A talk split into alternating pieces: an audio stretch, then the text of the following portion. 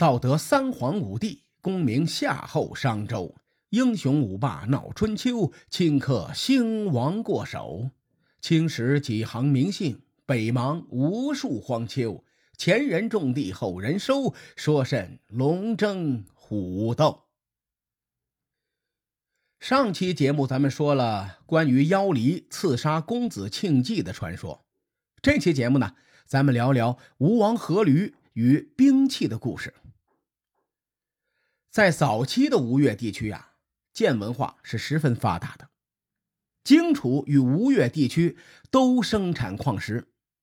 在之前的节目中，咱们也说过，楚国崛起的时候，占据了汉阳地区的铜矿，有资源加持，让楚国可以迅速扩张。随着吴越地区接纳认同周文化。再加上吴越地区盛产矿石，自然而然的就催生了剑文化。咱们看武侠小说都知道，古人认为剑是百兵中的君子，所以呢，白衣胜雪、纵马江湖的侠客佩戴的兵器大多都是宝剑。假如令狐冲学的不是独孤九剑啊，学的功法叫做独孤九流星锤、独孤九狼牙棒，你听上去。逼格他就降了好几层。吴王阖闾非常喜欢收藏兵器，尤其是剑。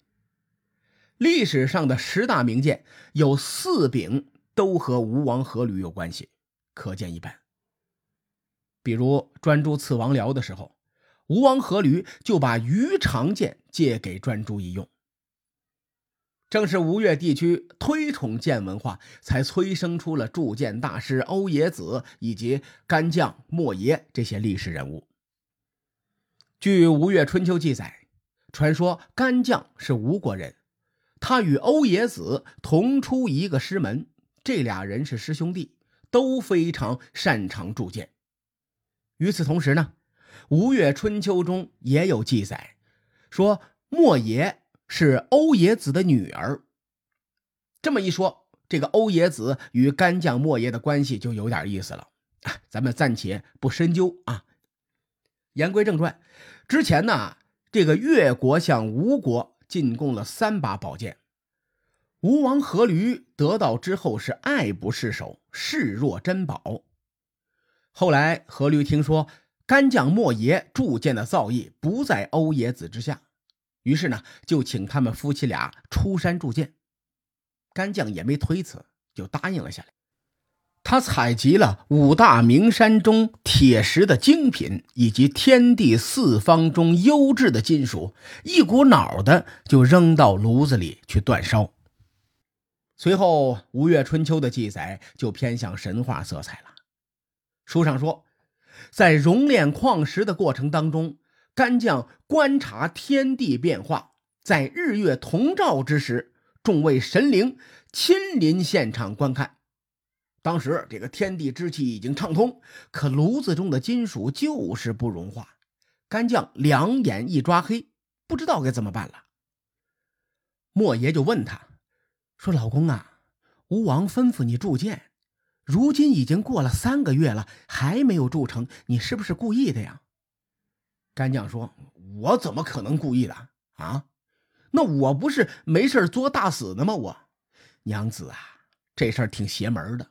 你看烧了这么久了，金铁精粹，它就是不融化。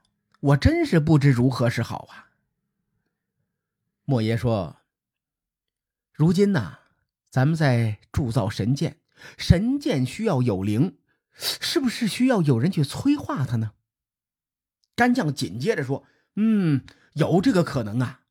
想当年我师傅铸剑的时候，有一次因为炉子里的铜没有完全融化，我师傅师娘两个人夫妻双双把炉跳，这才铸成了宝剑。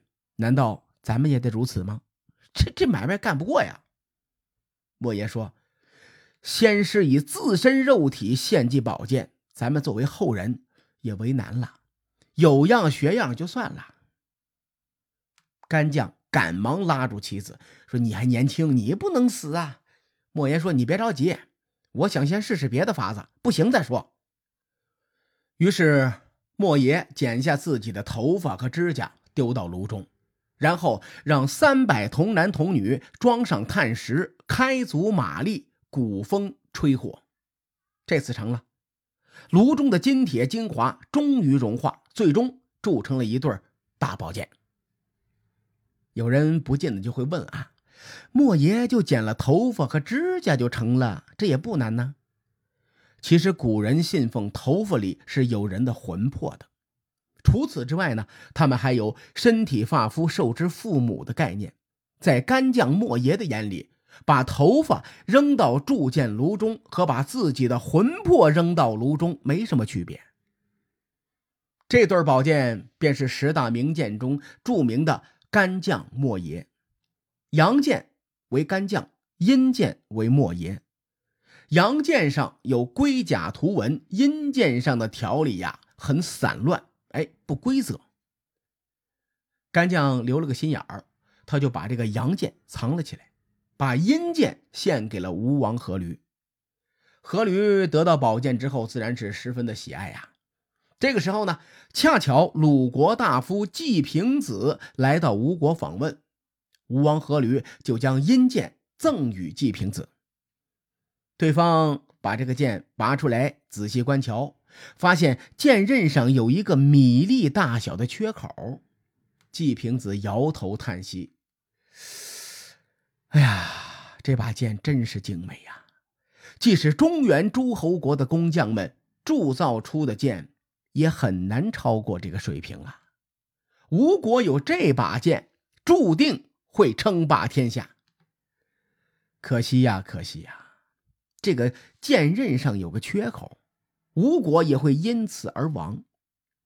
我虽然喜欢这把剑，嘿嘿，但是无福消受，还是却之不恭了。因此，这个季平子就没有接受这把剑。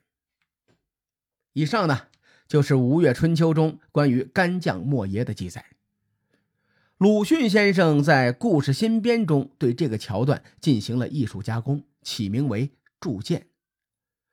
故事的主人公叫做眉间尺，铸剑这个故事呢，曾经被我国美术工作者做成了动画片，影响了一代人，也让干将莫邪的故事广为流传。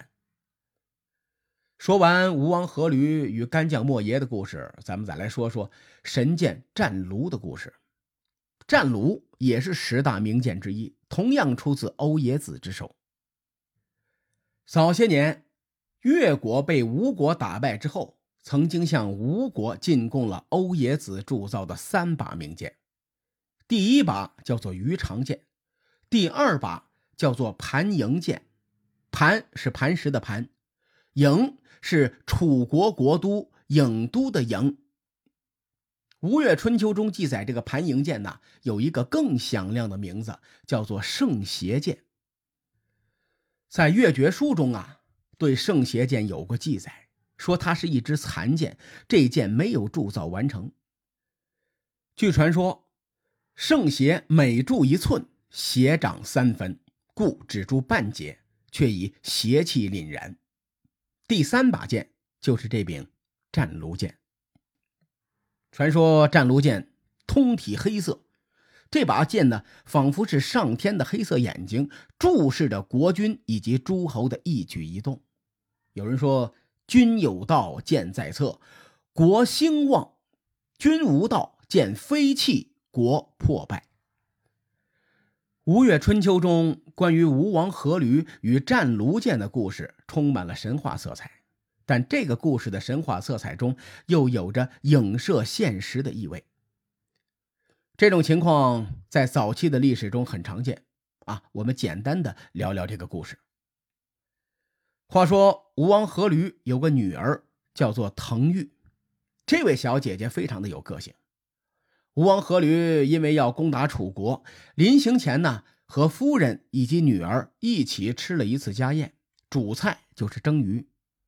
吴王阖闾说：“我我先尝尝啊。”结果这老兄尝了半条鱼下去，然后才给他的女儿滕玉。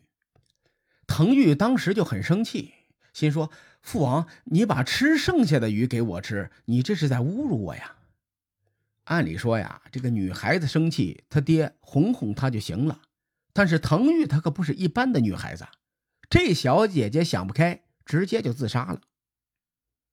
吴王阖闾听到消息之后是悲痛万分呐，他万万没有想到会因为半条鱼引发这场血案。人死不能复生，吴王阖闾贵为一国之君，他只能接受现实。于是阖闾厚葬了女儿，什么黄金鼎、碧玉杯、白银尊、珍珠镶饰的短袄等等等等，全部给女儿陪葬了。送葬的时候。吴王阖闾还让人在街上放出白鹤，翩翩起舞，引得成千上万的百姓就跟在后面看热闹。后来啊，这个白鹤进了墓门，百姓也跟着进去了。就在这个时候，吴王阖闾下令触发机关，直接把这些人呐、白鹤呀全部关在墓中。吴王阖闾也是心狠手辣呀，他杀活人、殉葬死人这事儿做的是丧尽天良。很多吴国人对阖闾是意见非常大，可惜呢，大伙是敢怒不敢言，没办法。这个时候，传说神剑战卢讨厌阖闾的残虐无道，就离开了阖闾，沿着水路到了楚国。这天，楚昭王一觉醒来，看见神剑战卢就直挺挺的放在身边，吓了一大跳，还以为是有刺客呢。楚昭王定了定神，琢磨半天，是百思不得其解。于是他就叫来了春秋著名的宝剑专家风胡子询问。风胡子一看战卢剑，连连称奇，说：“了不得，了不得！有一道灵光从这把剑的天灵盖射出，拯救世界、维护和平的重任就要交在这把剑的身上了。”楚昭王很尴尬。先生，您您串戏了，不是这个台词。风胡子说：“哦，呃，这把剑叫做战卢剑。”楚昭王好奇的问：“您怎么知道的呢？”风胡子继续回答：“我听说呀，吴王得到越国进贡的三把宝剑，第一把叫做鱼肠剑，第二把叫做盘影剑，第三把叫做战卢剑。”鱼肠剑是一柄短剑，而且已经用于刺杀吴王僚了。盘影剑呢，是一把残剑，后来送给了吴王女儿陪葬了。所以大王手中的这把剑一定是战卢剑。楚昭王还是不解，就又问：“那这个战卢剑，他怎么会到我这儿来的呢？”风胡子继续说：“大王有所不知啊，战卢剑。”吸收天地之精华，内有神灵之气，可辨中间。一旦人君暴虐无道，这把战卢剑便会离开他。如今吴王阖闾是残虐无道的代表人物，他弑君篡位，妄图进攻楚国，最近又坑杀活人为女儿陪葬。正是如此，战卢剑才离开了他。楚昭王自然是很高兴。说这把剑如此神奇，得不少钱吧？北京二环一套房够不够？风胡子又说：“大王，您您您别闹，你战卢剑还在越国的时候，有买主就出价三十个带市级的乡，两个万户人口的城邑，外加骏马一千匹，那还是当时。我有个秦国的同行，叫做薛竹，哎，他说现在神灵。”已经上天，欧冶子已经死了。即使用满城的黄金、满坑满谷的珠宝玉石，也不能得到这个宝贝儿。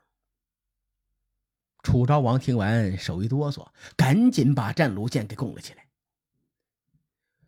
吴越春秋说呀，吴王阖闾得知楚国得到战卢剑，非常的生气，就派兵伐楚。这是后话啊，今天咱们就先不说。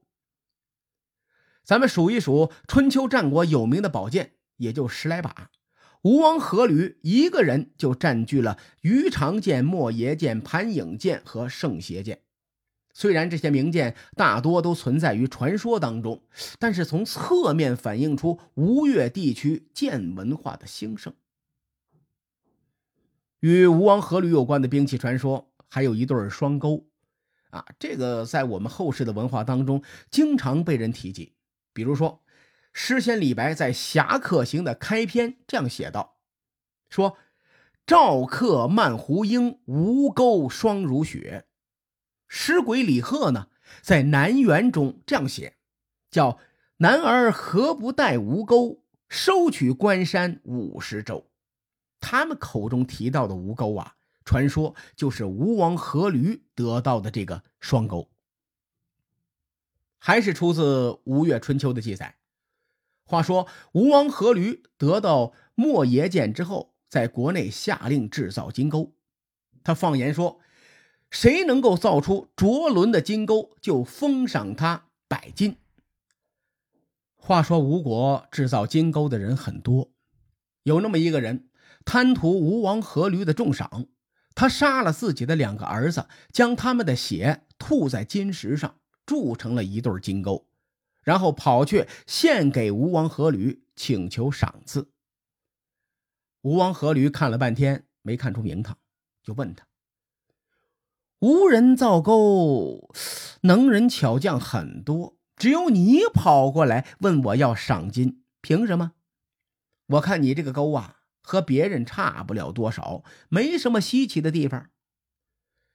那个人回答：“我铸造时贪图赏金，把我的两个儿子宰了，用他们的血涂在了金石上，造成了这两把钩。”吴王阖闾。将这对双钩扔到了一堆钩里，说：“你看，混在一起了啊！我根本看不出哪两个钩是你的，你的钩有什么神奇之处？”那工匠两眼一黑呀，心说：“好你个缺德带冒烟的，你太不讲武德了吧！”实话实说，这老兄也分辨不出来。此时呢，他喊出了自己两个儿子的名字：“吴红、护基，你俩给我出来！”让大王开开眼。说时迟，那时快，他话音刚落，两把钩应声而起，飞到了父亲的身边。吴王阖闾一激灵，说：“我了个大去！先生，您真是神人呐！是我对不住您了。”他当即赏给了工匠百金，平时带着这两把钩，从不离身。列位，以上呢这些故事啊。都是听着跟神话一样，根本不像史书，但它确实是出自《吴越春秋》。从这一点来说呀，我们要把《吴越春秋》记录的事情辩证的去看，不能不信，也不能全信。毕竟历史这东西呀，就算是再厉害的专家教授，他们不在那个时代，都是故纸堆里研究出来的。除非有出土文物能够相印证，比如说欧冶子这位大神，很多人认为他是神话中的人物，虚构的这么一个人。可是呢，现代考古发掘报道说，一九六五年底在湖北江陵出土了越王勾践剑，这把剑出土时完好如新，锋刃锐利，剑身布满了菱形花纹。用鸟篆刻的铭文，标明了“越王勾践自作”几个字。后来经过北京钢铁学院用质子 X 线荧光非真空技术分析，得知这把剑呐是用相当纯粹的高锡青铜铸成的，黑色花纹处呢含有锡、铜、铁、铅、硫等成分，铸造工艺非常高超。这个考古发现给上述欧式铸剑的记载提供了一个实物佐证，说明欧冶子铸宝剑并非神话。这也是历史吸引人的地方，总能在不经意间给我们一些意想不到的事实。这期节目聊的不少啊，时间也不早了，列位还是老规矩，咱们下期节目再见。书海沉沉浮浮，千秋功过留与。后人说：“我是西域说书人介子先生。下期节目咱们继续聊春秋风雨，更多精彩内容，请搜索关注微信公众号‘伯乐灯’，与更多听友交流互动。伯乐灯还将定期为粉丝发放福利。愿我们的存在让您对明天更有期许。各位，后会有期。